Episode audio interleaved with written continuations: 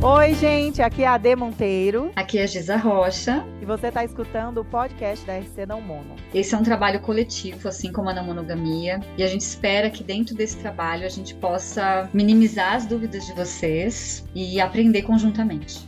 E a nossa proposta é trazer um conteúdo relevante para você refletir e aprender bastante sobre não monogamia.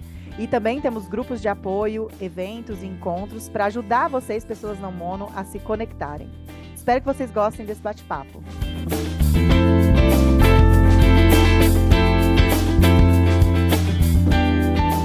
Bom dia, Giza, tudo bem? Oi, Ade, bom dia. Voltei para minha casinha em Salvador. Tava morrendo de saudade daqui dos meus gatinhos. então estou bem, estou ótima. Bom, depois de longas férias, né, ao redor do Brasil. É, não foi férias, eu tava trabalhando também. Ah, é verdade. Mas eu fiquei quase dois meses fora, então realmente tava meio que uma fenda temporal. Bom, hoje a gente tem um dilema curtinho aqui, mas acho que traz questões importantes pra gente conversar. Hoje eu vou ler, porque é mais curtinho, mais tranquilo de eu ler aqui. E aí depois a gente já começa com a opinião da Giza sobre. Oi, meninas. Sou muito fã de vocês. Obrigada. Estou num dilema clássico com minha parceria. Primeiro, ela quis ser não mono. Eu resisti. Depois, aceitei, gostei e ela não bancou. Agora, estamos as duas muito exaustas de toda a ansiedade e instabilidade que a não mono trouxe. Eu tenho uma relação que ela pediu para terminar, mas não aceitei. Só que agora essa relação está contaminada com o peso das nossas desavenças. Devo terminar pelo bem da terceira pessoa? Terminar com quem? Então, pelo que eu entendi aqui, é terminar com essa terceira pessoa pelo bem dela. Acho que é isso, né? É, que se você pensar realmente no bem dela, não seria terminar com a pessoa que está criando o problema. Exato. Devo terminar pelo bem da terceira pessoa? Bom, é, é a, a, gente, eu não vou responder isso, porque realmente isso não cabe a gente responder com quem ela deve ou não terminar. Uhum. Mas eu acho que dá para a gente trazer algumas pontuações dessa situação aí que ela está vivendo, né? Uhum.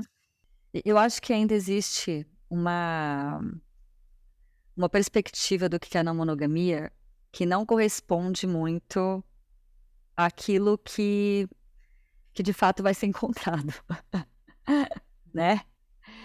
É, a gente está falando sempre dessa dessa importância de, de perceber as relações a partir de uma ótica de liberdade, de autonomia, de, de não controlar outra pessoa, de não ser sobre quantidade de parcerias. É, só que eu acho que o que tem sido mais emergente para as pessoas quando elas estão em relacionamento fechados é se conectar com outras, né? É começar outros relacionamentos. Então eu uhum. entendo que esse acaba sendo o primeiro passo da maioria das pessoas que estão se aventurando nessa outra nesse outro formato de relação, nesse outro paradigma. Só que o que eu identifico é que pessoas que vêm, né, de relacionamentos monogâmicos, é, que, que, operam nessa lógica, às vezes, simbiótica, em que a, as duas pessoas se fusionam e, e não buscam ter essa autonomia, essa liberdade em outros campos da vida, querer fazer isso diretamente nos relacionamentos é quase como se fosse saltar para um, sei lá, não, vou dizer um abismo, né? Porque é muito dramático, mas é fazer um salto para algo que não se sabe o que vai acontecer.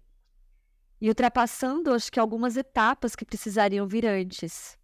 Hum. Quando eu faço atendimento, né, de pessoas que vêm me procurar nessa proposta, a gente quer abrir a relação, né? Então vamos lá, assim, o que eu falo para essas pessoas? Como é que é, é esse exercício da autonomia da vo de vocês no dia a dia, independentemente de outras pessoas? Geralmente o que eu descubro é que isso não existe. Então são pessoas que é, passam vários dias da semana juntas, que só viajam juntas, que têm amigos em comum, que, que fazem academia juntas, que fazem Sabe assim, é tudo muito junto. Então, se não tem autonomia nesses outros campos, partir para esse lugar da, das relações é, é realmente é, avançar para um ponto que as pessoas não estão preparadas para sustentar. Então, o que eu sempre oriento, se vocês querem fazer esse processo, começa no que seria a relação de vocês. Não coloca a gente nessa história ainda, porque vocês não vão dar conta disso e é isso, vai envolver outras pessoas. Uma coisa é vocês tentarem fazer esse exercício de autonomia entre vocês, e se alguma coisa não funcionar, só tem vocês envolvidos, do que quando vai colocar outras pessoas. Então, se for o caso, comece a testar. Como é que é a gente fazer uma viagem separado? Como é que a gente não passar todo final de semana junto? Sabe? Como é que a gente tem os nossos próprios amigos? E vai fazendo esse exercício primeiro, antes de querer envolver outras pessoas nessa história, né? E aí uhum. depois, se for o caso de estar tá envolvendo outras pessoas, porque a ideia é justamente que você tenha liberdade para tudo, inclusive para ter outras relações, aí vai fazendo isso também num campo pontual, sabe? De fica com alguém, né? É, trazendo já para essa outra pessoa que é um momento casual e vai sentindo, né? Antes de realmente começar uma relação com alguém, sem saber como é que vai acontecer essa dinâmica, né? E, e aí trazer, por exemplo, esse tipo de pergunta: eu devo terminar pelo bem da terceira pessoa? Se realmente é pelo bem da terceira pessoa, então será que terminar com essa pessoa vai fazer com que ela se sinta bem? Provavelmente não, né? Mas eu entendo que, é, dado o nível do conflito que isso tá, talvez seja muito estresse, né? Para essa terceira pessoa também ter que lidar com isso. Eu não acho é que você decidir terminar com a terceira pessoa porque a primeira está causando estresse, também respeita essa terceira pessoa, né? Se essa pessoa está fazendo parte da tua vida, então o que eu sugiro é que vocês façam é, um combinado a três, que vocês se conversem, que vocês entendam como é que vai se manter essa dinâmica, né? E se alguém decidir que não quer mais fazer parte disso, então, essa pessoa também tem que ter esse protagonismo. Porque senão entra naquilo que a gente sempre fala, né, AD? Que é o mais preocupante da, das relações unicornizadas. É uma entidade casal que decide por tudo. Então, a outra pessoa, ela fica refém daquilo que o casal principal decidir, porque aquele casal é que vai estar preservado. E acho que esse que é o maior risco de, de pessoas que se envolvem com quem ainda não tem muita prática, né, de, de relações não monogâmicas. É isso. Em resumo, é o que eu penso. O que, que você acha? Nossa, acho que você trouxe várias questões importantes aí. Inclusive, a gente está até organizando um grupo focal sobre o ciúme. Desculpa, a gente fez o grupo focal sobre o ciúmes. E agora o próximo vai ser sobre transição mono-não mono, né? De monogamia para não monogamia. E a gente, o grupo focal, ele tem essa intenção de trazer pessoas para falar sobre a sua experiência ou sobre as suas pesquisas, né? Pode ser pesquisadores ou pessoas vivenciando que vão falar sobre sua experiência prática ali mesmo, vivencial, e depois a gente faz uma discussão com a nossa equipe, né, de psis. Estão atendendo vários casos, vivenciando aquela mesma questão, seja ciúmes ou seja transição. E você mencionou aí alguns tópicos que eu acho que se. Né, a gente está falando de transição, quando você falou assim, que às vezes as pessoas. A gente já falou isso várias vezes, né? Aquele ideal, aquela utopia, uma não monogamia com liberdade, com amor, com cuidado, com respeito, com muita felicidade e compreensão, por enquanto é uma utopia, né? Assim, é difícil uhum. encontrar quem já está vivendo essa realidade, quem já chegou nesse ponto. Para chegar lá, tem algumas, você falou, né? A gente quer avançar para um ponto para o qual as pessoas não estão preparadas para sustentar. Eu notei aqui uhum. nas suas palavras e que seria seria esse um, um processo um processo uma transição, porque tem algumas pessoas mais críticas aí que, que até criticam, ai, transição, que papo é esse de transição? Mas eu acho impossível. Assim como eu acho impossível não falar em acordos, eu acho impossível não falar em transição. Porque Sim. se você viver uma vida monogâmica de acordo com os valores românticos e monogâmicos, né? Não é do dia para noite que você se transforma e desliga um botão e você é uma pessoa não monogâmica, super compersiva, que não tem ciúmes, que não tem inseguranças, que tá ali tudo super de boca, tua parceria amando e que sabe fazer os acordos ali, que entende seus limites, expressa suas necessidades e tá tudo funcionando perfeitamente? Uhum. Não é, exatamente, né? E eu achei interessante isso que você pontuou, né? Porque agora que a gente está fazendo esse estudo sobre consentimento somático, é, dentro do Consent Lab, né, que é essa proposta que a gente tem de um laboratório de consentimento, onde a gente faz práticas de, é, por quatro horas, né? E qual que é o, esse, é, esse dinamismo, né, dessas quatro horas? A gente começa com exercícios muito simples, né? Uhum. né, Ade? A gente está fazendo Exatamente. isso. Assim, é interessante. Então, assim, nesses exercícios, a gente é, incentiva as pessoas a, a dizerem não. Depois ah, a gente incentiva não. elas a dizerem sim. Pode falar. A gente começa simulando. Lembra? É, eu quero falar, exatamente. com exercícios que você não vai fazer, que não são reais. Não vai fazer nada, exatamente. Isso responde sim ou não, mas não faz nada. Então, é não faz nada. Sim. A gente poderia fazer isso ao, ao pensar em vivenciar na monogamia. Ó, vamos simular que tem mais uma terceira pessoa, que você tá saindo com alguém. Nada está acontecendo. Porque aí a gente vai começar a lidar com possíveis emoções ali. Sim. Né? É exatamente esse o ponto. Então a gente começa com esses exercícios de simulação. Depois a gente faz exercícios em que as pessoas elas fazem os pedidos que elas desejam, mas ainda assim não é realizado. Mas ela já pode treinar essa autenticidade do desejo dela. Depois ela também vai treinar é receber um pedido de alguém e responder autenticamente se aquilo é um sim ou se é um não. Então, ela não vai fazer ainda, mas ela pode responder autenticamente, para só depois a gente colocando pequenos exercícios também, onde vai ser realizado aquele pedido, e no final só é que a gente propõe realmente uma prática onde a pessoa vai poder explorar esses limites essas, e esses desejos com um pouquinho mais de tempo, um pouquinho mais de, de criatividade. De criatividade. Então, assim, por que, que a gente faz tudo isso dentro desse processo de quatro horas?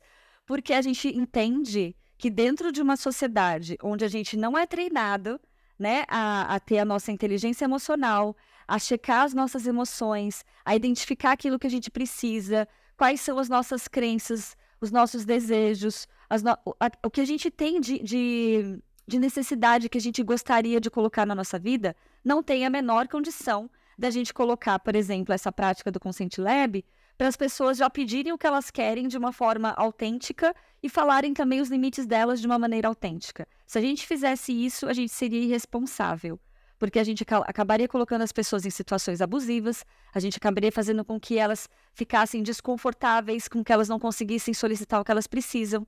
Então eu vejo que esse processo que a gente está trazendo da não monogamia, e a gente usa esse nome não monogamia para a gente ter uma referência, mas não é sobre isso, gente.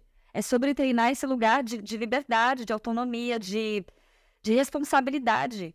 Então, assim, troca, tira o nome não monogamia do, do da equação para ver se facilita para a gente entender o que, que é esse processo de transição.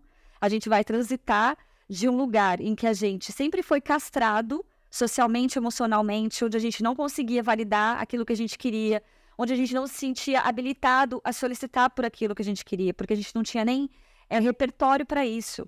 Para a gente estar tá indo para um outro contexto agora, onde a gente quer é, validar os nossos desejos, comunicar isso para as outras pessoas e, e esperar que elas façam isso também. Então, a gente sabe fazer isso? A gente não sabe fazer isso. Não dá para a gente querer avançar nesse lugar de autonomia com outra parceria sem considerar todas essas inabilidades Senão a gente vai fazer isso de um jeito que é, é caótico. Não é que não dá. Né? Eu vou falar bem claramente para vocês. Quando eu comecei nesse processo, eu também não sabia nada disso, sabe? Eu não tinha essas ferramentas, né? Eu não tinha nem ideia disso que a gente está trazendo agora sobre consentimento. Eu fui treinando ali, descendo ladeira, rolando. Vocês não precisam Exato. fazer isso. A gente está trazendo aqui várias orientações, reflexões, é. reflexões de como é que isso pode ser feito de um jeito mais cuidadoso com vocês e com as pessoas com quem vocês se relacionam. Né? Então, é, entendendo que não se trata de fazer uma transição de, não monogamia, de monogamia para não monogamia, porque aí as pessoas acham que é eu vou sair aqui de uma relação fechada com uma pessoa para começar relações abertas com várias outras. Né? Essa parece que é a conta que as pessoas fazem. E aí elas vão, já pulam de uma coisa para outra. Mas se a gente entende que é de é, aprisionamento, de castração, de colonização de corpos, de controle, para liberdade, autonomia e responsabilidade, aí vamos pensar como é que a gente vai fazer isso de um jeito realmente que nos cuida e que vai fazer com que a gente desenvolva é, ferramentas e um repertório para fazer essa transição. Então, eu acho que esse é o cuidado que está precisando, é isso que está faltando e, e, que vai fazendo com que essas relações cheguem nesse nível de estresse, né? Que aconteceu com essa pessoa, porque, gente, como é que ela faz para lidar com todas as emoções que está envolvida nisso, sem, ne sem nenhum repertório de autonomia. Porque até então Exato. era uma relação fusionada onde uma pessoa se apoiava na outra. E aí você Exato. para de, teoricamente, para de me apoiar, vai ficar com outra pessoa, e eu me sinto aqui totalmente desamparada e eu não sei o que, que, eu, faz, que, que eu faço com isso. Aí eu começo a pesar, né? Porque eu, eu, sinto que eu preciso de você de volta aqui, cuidando de mim, sendo esse apoio. Então, é, é, é muito complexo esse processo de como é que a gente vai fazer isso para poder realmente é, não, não correr o risco de chegar nesse ponto de ter que é, né, tirar pessoas da nossa vida porque a gente fez o negócio de um jeito todo atrapalhado. E, infelizmente, gente, eu acho que é isso que está acontecendo em várias relações que a gente acompanha, né? Sinto que foi um pouco disso que aconteceu na minha relação. Muito desgaste, muita ansiedade, instabilidade, que acaba prejudicando muito as relações até chegar num ponto que não dá mais para sustentar. Que se talvez tivesse feito com um pouco mais de cuidado, um pouco mais de atenção aos limites das pessoas, talvez essa relação não precisasse ter terminado, né? Enfim, só aqui devaneios. Eu vi uma semelhança também com a minha história quando ela fala assim que a minha parceira me sugeriu não mono, eu não queria resistir, depois eu topei, curti, tô com uma relação e ela é, não deu conta. Como é que ela fala? Tem um, é, ela não bancou. E aí tem uma reflexão interessante, porque assim, quando a pessoa não quer e resiste, muitas vezes a pessoa pode ter um perfil mais monogâmico, mais dependente emocional. Entende? Que foi um pouco do que aconteceu comigo. Então, o que, que pode estar acontecendo com a sua parceira? Como você parecia ter esse perfil mais monogâmico, aí de repente você se envolveu com alguém, daí a dúvida e a insegurança de você deixar ela para essa pessoa é muito maior. Por ela sentir que você tem esse perfil mono. E eu me vi ali numa crise de ciúmes porque ele tinha esse perfil e eu falei assim: pronto, agora vai me trocar, porque tá completamente apaixonado, completamente focado. E essa pessoa aqui parece que não consegue focar em duas coisas. Ele nunca quis, né? Uma não monogamia, uma, né, se conectar com várias pessoas. Será que agora vai me deixar? Então parece que a ansiedade é um pouco maior. É, uhum. Como no caso da sua parceira, por você ter existido, por talvez você não ter esse perfil não mono. Mas é claro que falar nesse perfil é uma coisa um pouco complicada, mas a gente vê, sim, né? A gente já falou aqui no podcast várias vezes, tem pessoas que realmente não querem, não têm perfil e não se sentem à vontade para explorar uma não monogamia. Não sei se é o seu caso, mas eu só estou justificando aqui, talvez, a angústia da tua parceira. Sim, eu não tinha pensado nessa perspectiva, daí acho que faz sentido. Né? Acho que quando a gente propõe isso para alguém que a princípio não deseja, né? Porque se identifica relacionando com uma pessoa só, porque quer criar compromisso, vínculo com uma, uma única pessoa, é... e aí depois essa pessoa aceita, mas ela passa a se relacionar com outra, eu acho que eu também ficaria insegura de que essa pessoa então vai escolher fazer essa monogamia na realidade com uma outra pessoa, já que eu fui a pessoa que quis, né, de certa forma, uma abertura de relacionamento e essa outra não desejava, ela então passa a criar esse vínculo mais fechado com uma outra pessoa dentro daquilo que a princípio ela já queria, só que eu, como fiz ali uma, uma certa pressão, ela cedeu e assim que ela encontra alguém, ela vai vivenciar esse modelo novamente, só que com outra pessoa. Então, de fato, por isso que a gente sempre fica se preocupando, por exemplo, de se relacionar com pessoas que a gente chama de pessoas monogâmicas, né? Ah, é. É, o medo que eu tenho também é esse, sim, de que essa pessoa ela não consiga é, se comprometer comigo, porque as, no, no, momento que ela deixar de ser solteira, né, que é essa lógica monogâmica, que ela deixar de, de estar livre, assim, ela se comprometa com alguém e já não queira mais desenvolver alguma coisa na relação comigo. Então, sim, pode ser de fato o, o medo, né, a insegurança que essa parceria possa estar tendo nesse momento. Eu achei suas dicas ótimas, né, que essa questão assim, ó, de ir por etapas, de não pular de um lugar para o outro ali muito é, repentinamente, de igual você falou, fazer viagens separadas, é, ter seus próprios amigos e sair com seus próprios amigos, passar fim de semana separadas, né? Que até tem um texto aí que, que roda na internet, fala dos emaranhar das relações, né? Eu sempre passo para os meus alunos, tem, é, fizeram uma tradução desse texto, que é um texto de fora, e aí ela dá esses quatro passos para fazer o desemaranhar, o desfundir da relação. exatamente isso que ela fala. Né? Os dois principais, acho que é, é, ter tempo de qualidade com a sua própria relação, porque você não pode esquecer dessa relação, que às vezes ela cai na rotina, começam novas relações, e aquela relação fica parecendo ali que já venceu, assim, o prazo e já não tem mais graça. Então, acho que um passo importante é investir na sua própria relação, e outro passo importante é investir na sua autonomia, que é o que você trouxe, assim, de sair sozinha, sair com amigos. Mas eu acho que até sair sozinha, sem ninguém, é importante antes de começar a sair em dates, sabe? Assim, para você trabalhar a tua autonomia. E aí eu acho que a tua parceira tendo mais segurança da tua autonomia, ela vai ter mais segurança nas suas relações. Porque aí ela vai entender assim que você não vai pular dessa relação para outra, para ser monogâmica com a outra, sabe? Ela vai entender que você conquistou sua autonomia e que você não precisa, que você consegue manejar ou conciliar as relações. Sim, porque senão parece isso mesmo, que você sai de uma fusão com uma pessoa para entrar numa fusão com outra. E a gente, quando está apaixonado, tem essa tendência. Então é óbvio que a outra pessoa que vai observar isso vai acabar encarando como se fosse, na realidade, é, só uma substituição. Né? A pessoa deixou de estar tá fusionada comigo e agora ela está fusionada com outra e não, e não me cabe na vida dela. Por isso que eu acho importante também esse processo de autonomia, até para que é, não tenha essa sensação de que aquilo que a outra pessoa está deixando de fazer comigo está fazendo com outra pessoa porque me substituiu. É, eu, eu acredito muito que se eu estou numa relação com alguém e aí um, uma sexta-feira eu escolho que eu quero, sei lá, sair com os meus amigos, ou que eu quero ir sozinha no cinema, né? Ou que eu vou tirar a noite para ficar na minha casa lendo um livro. Eu não vou estar com a pessoa que eu me relaciono, sabe? E não significa que eu não queira estar com ela depois. Então, é essa sensação de que eu não estou sendo trocado, né? O outro não está sendo trocado, pelo menos não está sendo trocado por alguém. Porque eu acho que esse que é o ponto que costuma ser mais doído para as pessoas. Sentir que elas estão sendo trocadas por alguém que vai ocupar esse espaço que ela ocupava na vida, né? Daquela parceria.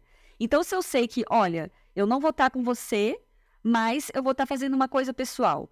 No momento que eu não estiver com a pessoa também, porque eu estiver fazendo uma coisa pessoal que envolva um date, que envolva alguém eu acho que isso não é tão sentido. Porque já se criou uma dinâmica em que, tá, olha, eu não, não vou estar com você nem na sexta-feira. Não importa se eu vou estar na minha casa lendo ou se eu vou estar transando com outra pessoa. Você já sabe que você não pode contar com a minha companhia aqui. E não significa que eu não vou estar com você depois, no dia seguinte, se for o caso. Porque seja para o livro, seja para o sexo, isso não interfere no que eu sinto por você. Só que para as pessoas, quando isso já começa nesse lugar de eu estou passando com você todo final de semana, e aí de repente, numa sexta-feira eu não estou mais com você porque eu estou com outra, aí a, a, sensação é essa, a sensação de que eu estou sendo deixado de lado, que eu estou sendo substituído, que eu estou sendo abandonado. Né? E, e, isso a gente não, não vai conseguir funcionar através da racionalidade. Porque por mais que a gente fale que, olha, não, não é sobre isso, e a outra pessoa reafirme que ela, ela continua amando, a sensação é essa, gente. E, e sensação a gente não muda né? Porque é, isso está somatizado, isso está no nosso registro emocional. Por isso que eu acho que esse processo de transição permi permite o corpo registrar uma nova informação. Essa informação de que a outra pessoa está ausente, porque ela está fazendo qualquer outra coisa na vida que não é estar comigo, mas não nem por isso ela está me abandonando. Então é, é, quase o que a gente faz com, com criança, sabe? É o mesmo processo né? Quando a mãe tá lá todo dia com a criança, aí ela de repente começa a trabalhar, aí a criança vai descobrindo que ela sai para trabalhar, mas ela volta, né? Então ela continua ali para por ela e vai criando esse esse desapego, vai criando essa autonomia com a criança, até ela entender que a mãe pode de repente um dia viajar e ficar, sei lá, um mês fora e mesmo assim tá tudo bem porque ela vai voltar para ficar comigo. Ela não tá me abandonando, né? É. A gente tem que entender que emocionalmente a gente ainda tá nesse lugar infantil. Porque a gente não conseguiu desenvolver isso, a gente não conseguiu ampliar para essa autonomia, para essa segurança sobre a gente mesmo. Então a gente tem que se tratar nesse, nesse, nesse ponto mesmo. É. De, de avanço gradual, que é o, é o avanço que a gente faz com a criança mesmo. Me fez pensar assim que nessa perspectiva da teoria do apego, a gente não desenvolve um apego seguro com as nossas parcerias, a gente desenvolve mais um apego dependente. Porque se fosse seguro, você estaria bem quando, a, quando essa pessoa não está com você como no caso da criança e da mãe. Quando ela desenvolve um apego seguro com a mãe, ela fica bem quando a mãe não está. Né? Uhum. Até a teoria do apego começa com essa investigação do Bowlby, que ele coloca numa sala, cria os bebês com as mães, e aí de repente a mãe sai e ele vai observar como que a criança reage. Tem criança que é de desespero, tem criança que fica super bem brincando sozinha, e essas crianças que ficam bem brincando sozinha é porque desenvolveram um apego seguro com a mãe. né? E aí ele vai fazer essa investigação, aí toda essa teoria do, do apego. É, as crianças que não ficavam bem, ele divide as formas de apego inseguro, né? Que é o ansioso, evitativo e desorganizado. É muito interessante a teoria. Você me fez pensar sobre isso, assim, que a gente, trabalhando a nossa autonomia e trabalhando a qualidade da nossa relação, né? A, a salubridade da nossa relação, talvez a gente consiga desenvolver um apego seguro que na ausência do outro a gente fica bem. Porque a gente tem segurança nesse amor e nessa parceria. Eu acho que é nisso que a gente tem que investir, né? Hum. É em desenvolver a nossa autonomia e uma, e uma relação de, de apego seguro ali, uma relação de eu me sinto amada, né? Eu me sinto valorizada, me sinto cuidada, mesmo quando a pessoa não está comigo, ou quando ela uhum. está exercendo sua autonomia de outras formas, sozinha ou com outras pessoas. Mas acho que esse é o trabalho emocional, que é um, que é um puta desafio. E que tem pessoas que estão meio que nadando e morrendo na praia. Entende? Elas querem, querem, querem. Mas é aquilo. A analogia com o nosso treinamento consciente acho que é ótima. Que o consciente é um evento de quatro horas, onde são duas horas de teoria, quase duas horas de teoria, né, gente? No fim, uhum. a gente fica uma hora e meia ali conversando, colocando as regras e a proposta, a metodologia e, né, trazendo todo esse questionamento para olhar para a gente, entender o que a gente realmente quer depois tem a parte da simulação e das práticas que vão progredindo, né? Até chegar no, no laboratório realmente onde a gente vai praticar os pedidos. Na vivência não mono, é isso, a gente, a gente deveria começar estudando. E aí eu sugiro para essa seguidora que nos trouxe o relato, né, aquela tríade que eu sempre falo aqui: terapia, estudos e rede de apoio. Estuda, que é a parte teórica, faz terapia. Tua parceira está fazendo terapia? Porque a partir do momento que veio o grande desafio, então, o grande desafio é, é desemaranhar. É ver a pessoa que você está amando, tendo prazer ou amando outra pessoa. Acho que esse é um dos maiores desafios que a gente tem na não monogamia. É, e ela está enfrentando isso. Ela precisa de terapia, ela precisa de rede de apoio, ela precisa de, muitas vezes, estudar para entender do que se trata, entende? E você também. Então, eu trago essa sugestão aí, é, porque acho que vai, vai ser necessário. Então, meio que, meio que a, a gente começa com a. Te... No consciente, a gente começa com a teoria. E na não monogamia, você pode começar com a teoria também. Mas você vai realmente incorporar na hora que você trouxer para a prática. É o que a gente faz. E as dicas que você deu, né, Giza? Vamos devagar botar isso em prática, né? Começando a se desemaranhar, trabalhar a sua autonomia e ver como é que vocês vão reagir, como é que vocês vão sentir. Se, ao passar um fim de semana separados, vai fazer uma viagem, né? você fica extremamente ansiosa, você fica falando com o outro o tempo todo, imaginando o que, que ele está fazendo, e, né, já é um sinal que, que você está muito dependente e que outra pessoa aí na é, no, dentro desse cenário vai ser mais complicador ainda. Deixa eu fazer um complemento, tá. né? É isso que você falou. É, eu percebi, por exemplo, que eu estou muito ansiosa porque minha parceria está viajando.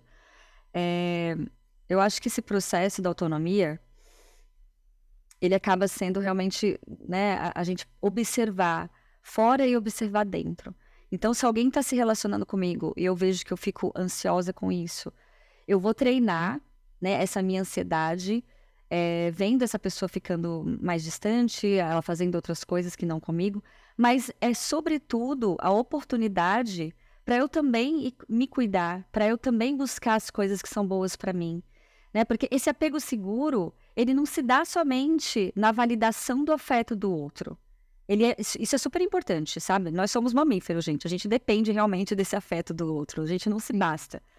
Né? Então, é, é, super importante saber que, ah, tá, minha parceria tá viajando, mas ela vai voltar e ela me ama e ela tá ali me, me assegurando isso. Que gostoso, que maravilhoso.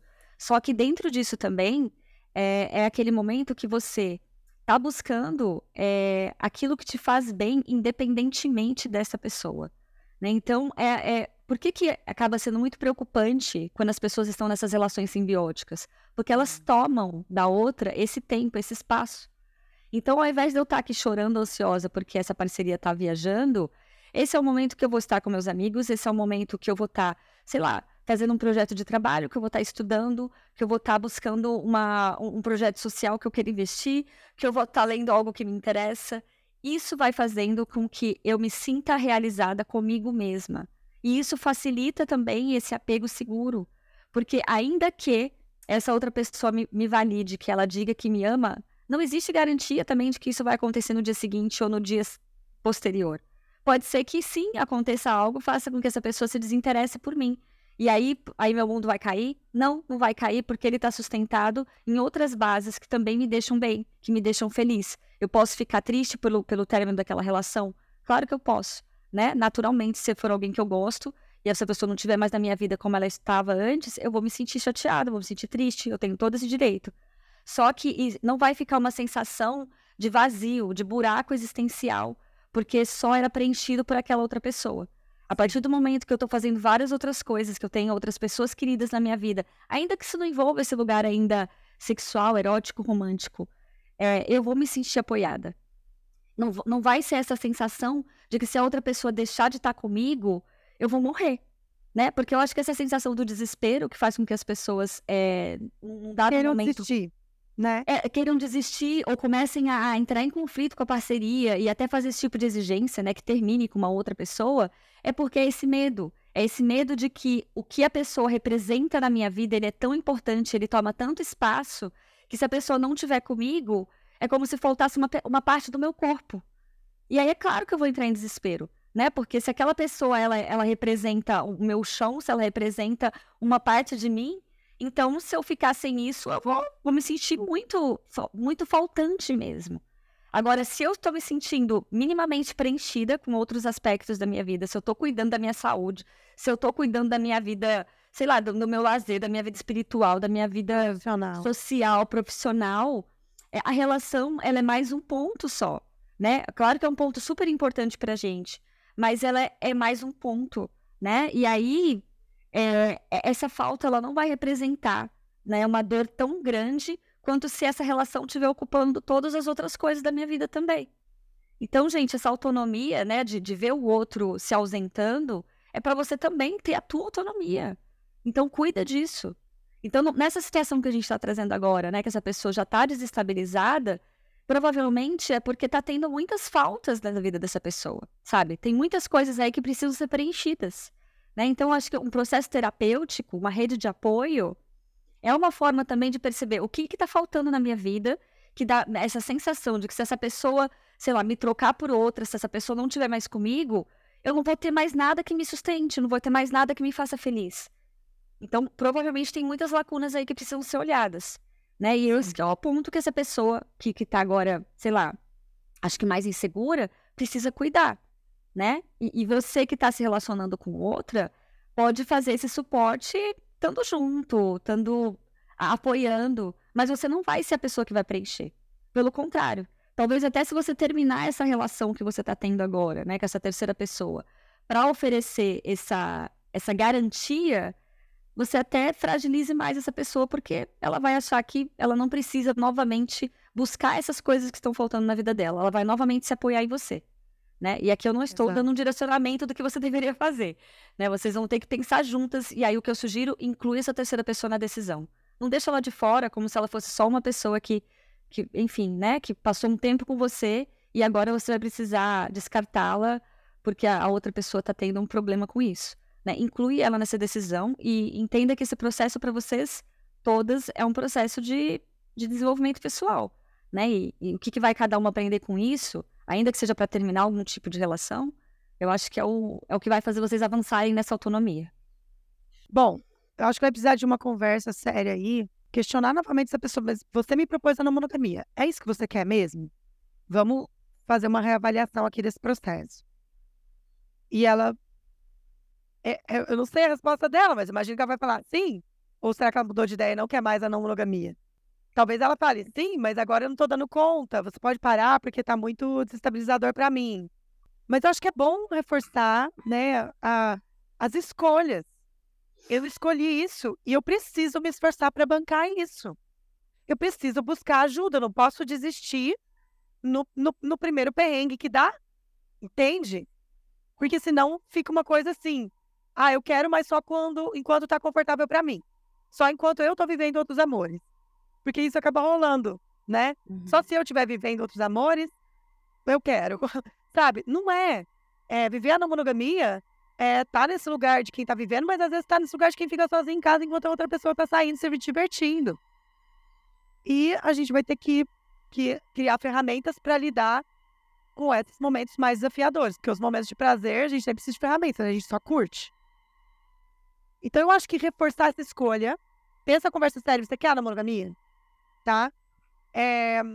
Ah, não, não quero mais. Peraí, você não quer mais definitivamente ou só porque agora você se viu aí numa crise, se viu muito desregulada por, por eu ter outra pessoa, tá? Ou isso é definitivo? É, ou você quer realmente a monogamia, mas, mas você agora está com dificuldade. Porque se você quiser, então vamos, eu vou te ajudar, você, né? Vamos fazer uma terapia, vamos entrar no grupo de apoio. A gente tem um grupo toda terça aí, Conexões da ONU, pode vir participar que ajuda vocês. E, é, né, e aí vamos buscar ferramentas. Mas eu acho que, assim, numa medida de emergência, se a pessoa tá surtando, que às vezes acontece, uhum. talvez você possa falar: você quer que eu pare de ver essa pessoa por uns 10 dias para você se regular? E a gente vai conversando. E aí, o que, que eu proponho? A pessoa que tá bem, né, dela acolher o ciúme e o desconforto da outra, escutar, vai, vai um esforço aí para escutar o que você tá sentindo, qual que é seu medo? E assegurar. Então, acolher e assegurar. Acolher o outro nos desconfortos dele e assegurar o outro do amor que você tem por ele, por ela aí no caso. Uhum. Então você pode ajudar nesse, dessa forma e talvez pode até pedir uns 10 dias para essa terceira pessoa. Se ó, a pessoa, a pessoa tá muito desregulada, né? Ela tá muito mal. E aí, ou eu vou ter que terminar uma das relações, ou eu vou precisar de um tempo para ver se eu consigo me acertar aqui com essa pessoa. E aí, esse processo de acolher e assegurar. Mas é isso, se você quer mesmo a não monogamia, você vai precisar se desafiar. E você vai ter que aprender a lidar com o desconforto, porque é isso. Eu, essa palavra veio para mim quando você estava falando, né? A imprevisibilidade do afeto. Às vezes a pessoa que propôs a não mono é a pessoa que está sozinha e aquela que não queria, aquela que está vivendo vários amores. Eu já falei várias vezes que isso aconteceu comigo. Deu propor e meu parceiro se apaixonar repetidamente. E aí eu fico e falo, cara, eu não posso voltar atrás, até porque eu tenho uma página. eu tenho, eu tenho que desafiar e e terapia, e terapia, e coaching, e, e tudo quanto é coisa, sabe assim? E foi muito punk, ainda está sendo. Mas assim, eu acho que eu preciso me esforçar para bancar essa escolha, porque eu, eu, eu também não consigo ser uma outra coisa. Se essas coisas são feitas de um jeito gradual, a gente tem essa oportunidade realmente de ir testando os nossos limites, fazendo isso com cuidado com a gente, criando ferramentas como não é o que a maioria das pessoas vai fazer, né? Porque tem essa ânsia de querer vivenciar as histórias, e justamente porque o corpo às vezes foi tão reprimido tanto tempo, né? Que a possibilidade de já se envolver com outras pessoas acaba sendo muito mais recompensadora do que a de ir testando esse, esse lugar do, de um conforto por uma autonomia mais controlada. Então, quando chega nesse campo, né, que, em que elas estão agora, eu também acho que essa proposta de uma, é uma corregulação, né? Então, é, a pessoa está lá instável, eu conto com a pessoa que eu amo para me ajudar, para me acolher, para estar tá comigo também, para me assegurar. E aí, esses acordos com uma outra terceira pessoa é também uma forma de considerar essa terceira pessoa, sabe? De não simplesmente achar que ela tem que só ser descartada. Então, assim, como é que dá para fazer esses combinados que, que preserve todo mundo que está envolvido, que respeite cada uma dessas pessoas? Considerando que é isso, é, é uma sobrecarga para todo mundo, gente. Quando a gente está fora da nossa base, né? Quando a gente está fora desse lugar de, de estabilidade, é, tudo fica mais sensível. É muito mais difícil a gente tomar decisões, é muito mais difícil a gente entender o que a gente precisa. Então, o ideal é volta para a base, né? Volta para essa estabilidade. O que, que eu preciso nesse momento para me estabilizar? É, é, de repente dar um tempo e, e, ficar, ficar longe, às vezes, até das duas pessoas, né? Porque às vezes até para essa pessoa também que está no, no vértice, tá difícil, né? Eu já passei por isso, eu sei como é complicado, às vezes ter que mediar em duas relações que não estão se entendendo, sabe? E, e aí, assim, nessa ânsia de, de não querer trazer sofrimento para a parceira que ela já se relacionava e também de querer preservar outra relação, paralisa, não consegue fazer nada, faz tudo atropelado. Né? Então, assim, para você também, volta para você, né? Você fica aí tentando cuidar dessas duas pessoas, como é que você tá? Né? Se percebe se isso está te trazendo muito desgaste emocional, se você está conseguindo cuidar também de outros aspectos da sua vida, das suas necessidades básicas. Eu lembro que quando eu passei por uma situação assim, eu não comia direito, eu não dormia direito, sabe? Vivia com a minha vida profissional também toda atrapalhada, porque as demandas emocionais tomavam tanto tempo que eu não conseguia me concentrar nas outras coisas.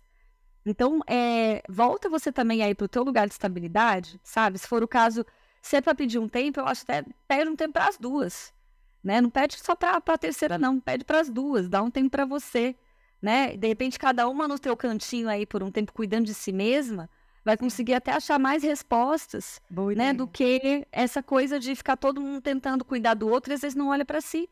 Vai respirar, vai, sei lá, vai fazer uma meditação aí no fim de semana, vai para casa de um amigo, faz alguma coisa aí para poder se dar um tempo, para você se estabilizar. E aí depois vocês pensam, né, qual, qual vai ser os próximos passos dessa relação. Eu acho que essa é uma dica boa para a gente finalizar. Porque mexeu muito comigo quando ela fala que. Acho que isso vai, ter, vai ser até o título desse episódio, né? Quando ela fala da instabilidade. Peraí. Agora estamos as duas muito exaustas de toda a ansiedade e instabilidade que a Nalmono trouxe.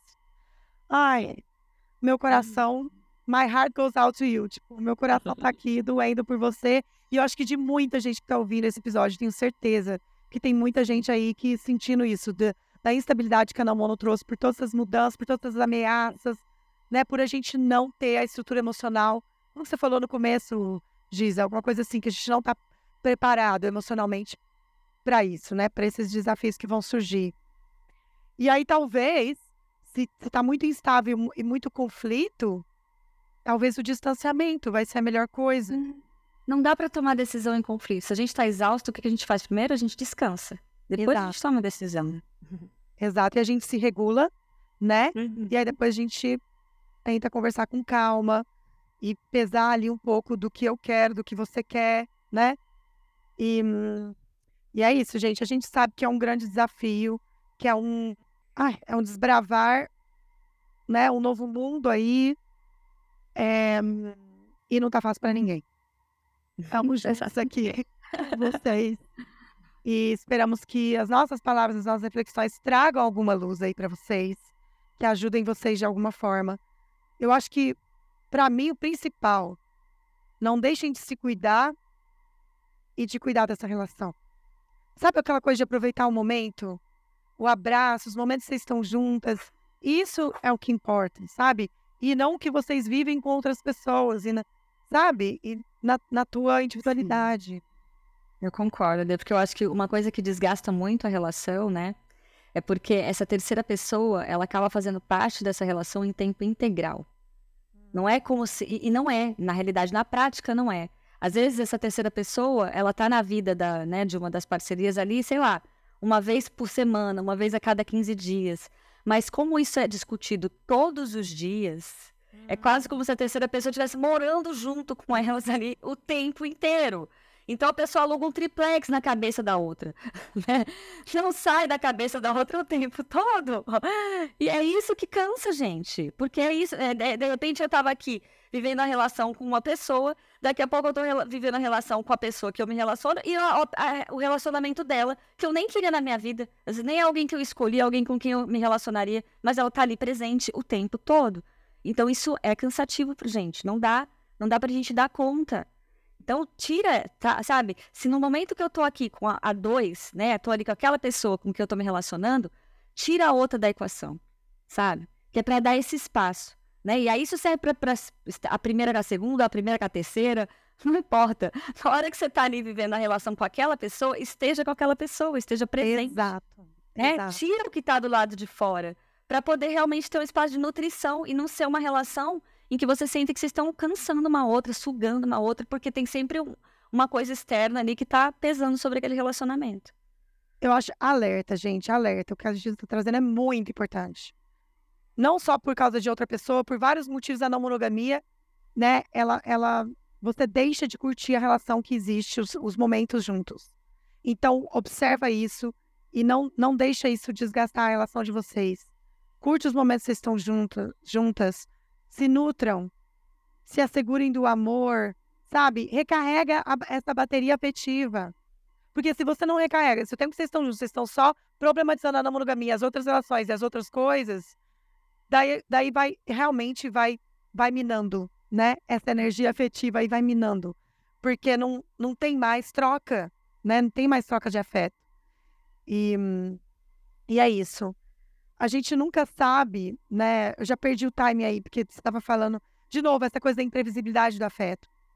Você, você falou, o melhor seria se as pessoas fossem com calma e deixassem as coisas acontecer devagarzinho e fossem passo a passo. Mas, meu, isso parece que nunca acontece.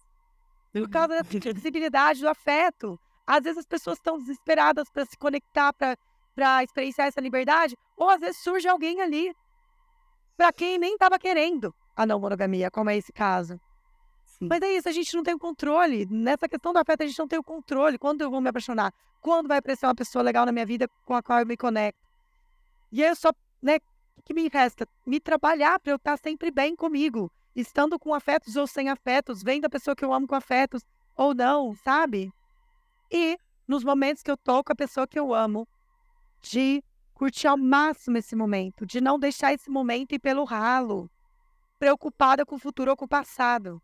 Exatamente. É isso. ok, pessoal. Eu tô aqui. Respira, gente, respira. A gente tá respirando aqui. Só sobre falar tudo isso, eu também fico ansiosa, fico meio angustiada, porque eu sei o quanto que mobiliza, né? Então é isso, pausas, né? A gente precisa de pausas ao longo do dia, ao longo das relações, que é para se regular, que é para se cuidar. Não dá para fazer nada se a gente não tiver com o nosso corpo regulado. E aí eu tô falando de fisiologia mesmo, né? Não dá para querer avançar em nada se o corpo não tiver minimamente estável, né? Então cuida aí de você, vai dormir direito, né? Vai meditar de vez em quando, se alimenta, porque, né, a não monogamia requer uma energia que se a gente não estiver aí cuidando dessa parte, a gente também não consegue, né? Não tem, não tem força para lidar. Me vê essa cena aqui de às vezes no momento de briga, deita no chão, chora, pede um abraço, ou pede para outra pessoa segurar a sua mão. Sabe? Só segura minha mão, chega, não vamos discutir nada, não vamos pensar em nada. Que eu acho que essa é uma forma de corregular e de recarregar essa bateria afetiva. Se cuidem, pessoal. Um abraço para vocês. Obrigada, Giza. Obrigada, Dê. Tchau, tchau. Que bom ter vocês aqui com a gente, escutando, comentando, contribuindo com o nosso conteúdo. E a gente espera que essas reflexões enriqueçam a experiência não mono de vocês. Acompanhem o nosso conteúdo lá pela página. A gente tem o site www.rcnãomono.com onde a gente divulga os nossos eventos. Toda semana a gente tem o grupo online Conexões Não Mono, que acontece às terças-feiras, às 8 às 9 e meia da noite. É um grupo de apoio muito legal a pessoas que estão vivenciando a não monogamia. E a gente também tem os encontros presenciais, que está rolando cada vez mais. Aí tem o Piquenique Não Mono que acontece todo mês em São Paulo, tem vários rolês não mono rolando em Salvador, BH e várias outras cidades do Brasil. E você também pode se tornar um apoiador e ter acesso a conteúdos exclusivos através do www.apoia-se Também dá para agendar terapia ou terapia de casal comigo com a Giza no mesmo site, mas na aba de terapias. Segue a gente lá no Instagram, arroba RCNãomono, e tamo junto. Até o próximo podcast.